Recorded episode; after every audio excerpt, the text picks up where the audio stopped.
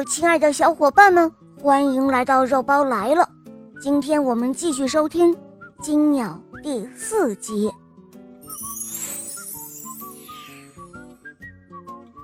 狐狸让年轻人杀了自己，但是年轻人拒绝了，他认为这样做是忘恩负义之举。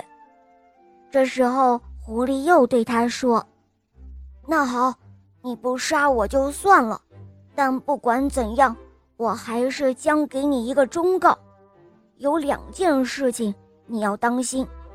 第一，千万不要从绞刑架上赎回任何人；第二，千万不要坐在河岸边，记住了吗？说完，狐狸就离去了。年轻人想：好吧，其实要做到这些也不是什么难事。就这样，他和公主骑着金马往回家的路上走。当他们来到两个哥哥居住的村庄时，听到了一片吵闹声和喧哗声。他向一个人打听发生了什么事情，那个人告诉他说：“有两个人要被绞死了。”他来到近前一看，那两个将要被绞死的人。竟然是他的两个哥哥，他们俩现在已经沦为强盗了。年轻人马上问道：“难道就没有办法救他们吗？”那个人回答说：“哦，没有办法，除非有人肯为了这两个恶棍拿出他全部的钱，这样才能够买得他们俩的自由。”听到这句话。他不假思索地拿出了所有的赎金，将两个哥哥救了下来，然后与两个哥哥一起走上了回家的路。当他们来到第一次遇到狐狸的那个树林时，那里很凉爽。两个哥哥高兴地说：“我们到河边去坐坐，休息一会儿，吃点东西，喝几口水吧。”他马上回答说：“哦，好吧。”这时候，他完全忘记了狐狸给的忠告，来到了河边坐了下来，根本没有想到会有什么不幸的事情发生。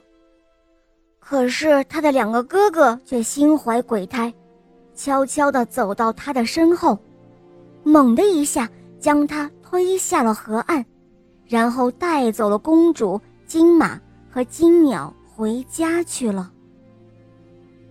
他们见到国王之后，竟言说：“所有这些都是由他们的辛勤拼搏挣来的。”这样一来，大家高兴极了。但是那匹金马却不进食了，鸟儿也不肯唱歌了，公主整天都是在哭泣着。那个年轻的小儿子被推下河之后，幸运的是。河床几乎是干的，可是他的骨头几乎都要被摔断了。他在河床上躺了很久才站起来，河沿非常的陡峭，他没能找到上岸的路。这时候，狐狸再一次出现了，他责备他不听自己的忠告，否则就不会有这样的祸事。最后。狐狸又对他说：“唉，我不能让你留在这儿，我就再从危难中救你一次吧。来，抓住我的尾巴，牢牢的抓紧。”接着，他将他拉上了河岸。上岸之后，狐狸对他说：“你的两个哥哥还在提防着你，只要你一露面，被他们发现了，他们就会杀了你。”于是，年轻人只好将自己打扮成了一个穷人的模样，悄悄地来到国王的院子里。他刚一进门，马儿就开始进食了，鸟儿也开始唱歌了，公主也不再哭泣了。当他见到国王后，将他的两个哥哥所有的恶行都告诉了国王。国王马上派人。将那两个家伙抓了起来，并且惩罚了他们。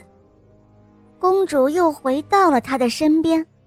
后来，国王去世了，他变成了这个王国的继承人。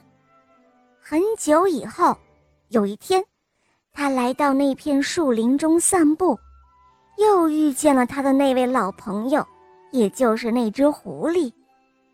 狐狸声泪俱下的恳求他把他杀死，切下他的头和脚。最后，他不得不这样做了。刚做完，狐狸马上变成了一个人。